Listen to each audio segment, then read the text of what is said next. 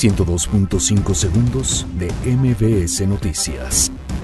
Gobierno federal presentará esta tarde el TEMEC al Senado para su eventual ratificación. Andrés Manuel López Obrador afirma que hay confianza de inversionistas en el país. El Banco de México advierte que perspectivas crediticias de Pemex afectarían a mercados financieros. Familiares de Lozoya obtienen suspensión contra orden de aprehensión. Convocan a marcha en Monclova en rechazo a acciones contra Altos Hornos de México. Detienen a Bárbara Botello, exalcaldesa de León, por presunto peculado. Sentencian al Vicentillo a 15 años de prisión en Estados Unidos. Alcalde de Nuevo León frena construcción de muro privado en la frontera. Naufragio de barco deja al menos 7 muertos en Hungría.